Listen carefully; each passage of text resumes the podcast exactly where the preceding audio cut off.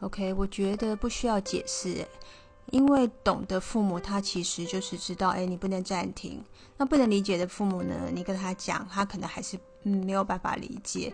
像我小侄子，他在玩游戏的时候，我们稍微挡到他的荧幕，他没办法看见，他就会不开心。